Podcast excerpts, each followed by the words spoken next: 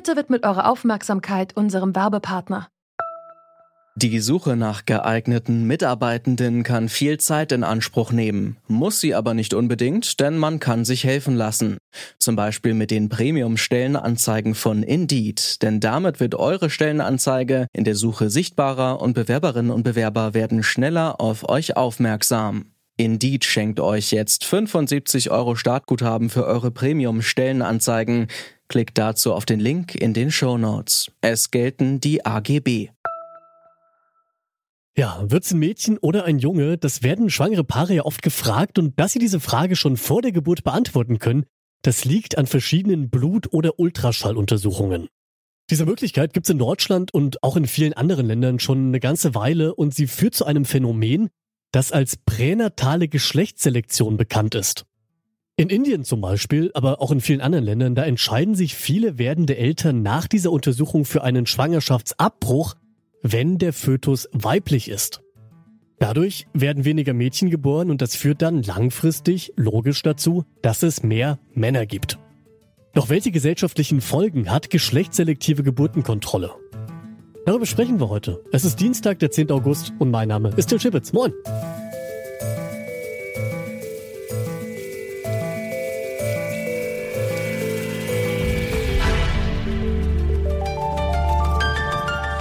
Zurück zum Thema. Bis 2030 werden geschätzt 4,7 Millionen Mädchen zu wenig geboren. Das hat ein internationales Forschungsteam in einer neuen Studie festgestellt und der Grund dafür ist eben diese geschlechtsselektive Geburtenkontrolle.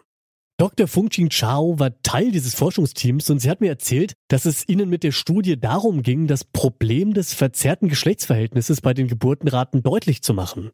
I mean, for my role as a statistician, we mainly provide this data-driven evidence to the general population and policymakers for them to better understand the current situation and what to expect in the future and hope that they can make use of this information to help to allocate the resource to better tackle the situation.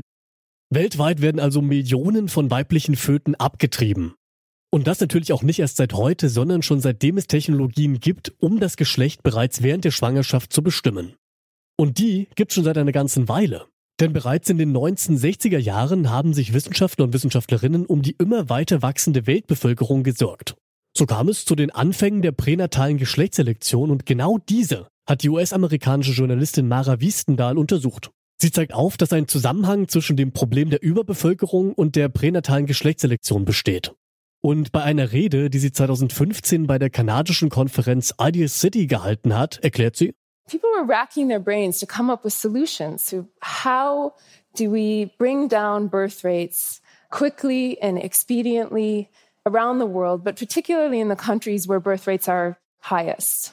So, one of the things that emerged very quickly was that one reason that people kept having children was to get a boy. So if you looked at when they stopped having children, this was true around the world. It was especially true in Asia, but it was also true in the United States at the time. It was pretty much a universal truth that families would stop on a boy. And from there emerged the idea why not guarantee them a way to get a boy? So if people are having all these extra children, never mind that all the extra children are girls, let's, let's find a way to you know, get rid of those extra births. Das hat die Journalistin Mara Wiestendahl gesagt.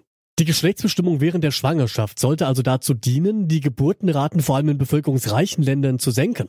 Sheldon Siegel. He was medical director of the Population Council, a US organization in the 1960s, also a big proponent of sex selection.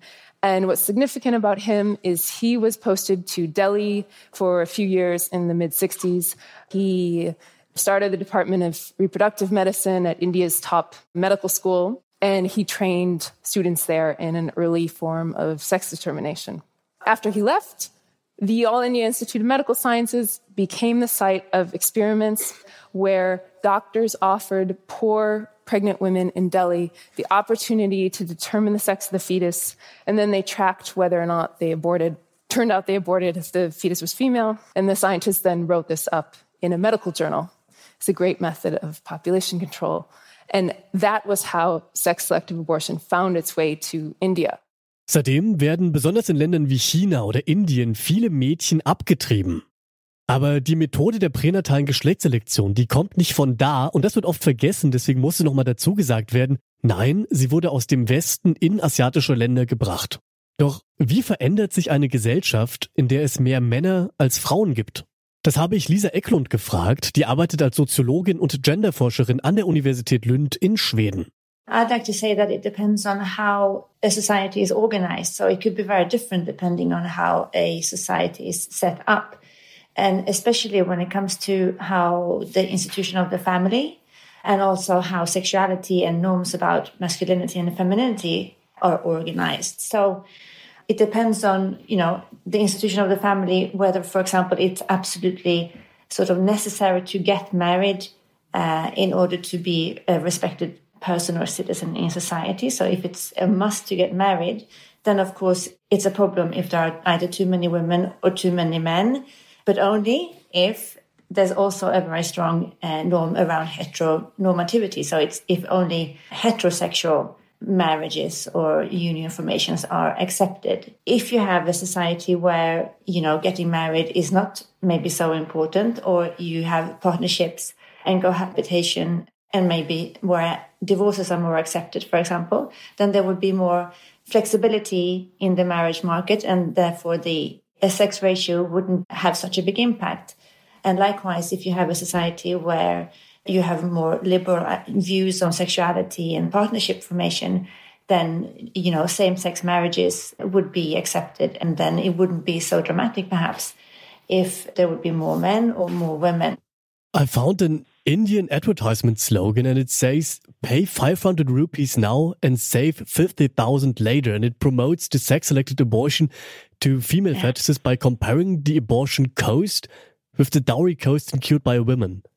How yeah. big do you think is the economic factor in sex selected abortions?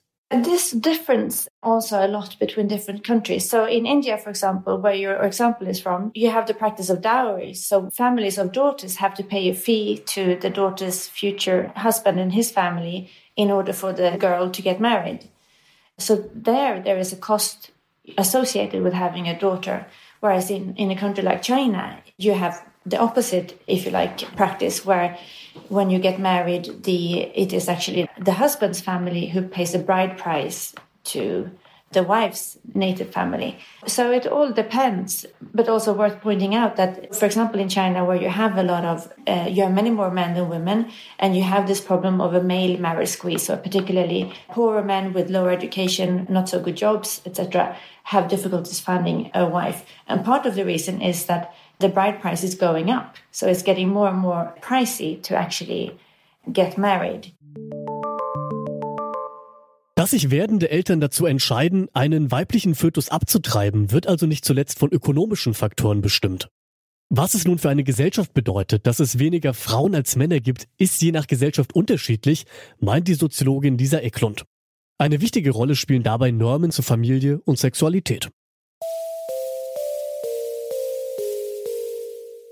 Wenn weiterhin Millionen von weiblichen Föten abgetrieben werden, wird das langfristig zu einem gesellschaftlichen Problem führen, so viel steht schon mal fest. Eine klare Lösung dafür, die gibt's aber nicht. Und so warnt die Soziologin Lisa Eklund davor, den Zugang zu Abtreibungen generell einzuschränken, um geschlechtsselektive Abtreibungen zu verhindern. Denn das Problem, das liegt nicht in der Entscheidung der schwangeren Person, sondern in gesellschaftlichen Diskursen, die Mädchen als geringer bewerten. Also, mehr Gleichberechtigung zwischen Männern und Frauen könnte das Problem der pränatalen Geschlechtsselektion vielleicht lösen. Denn dann wäre es für Familien eben nicht mehr automatisch erstrebenswerter, einen Sohn zu haben. Das als kleines Schlusswort dieser Folge. Daran mitgearbeitet haben Felicitas Kuhn, Claudia Peissig und Benjamin Serdani. Chefin vom Dienst war Alia Rentmeister und ich bin Till Schibitz. Bis zum nächsten Mal. Macht's gut. Zurück zum Thema vom Podcast Radio Detektor FM.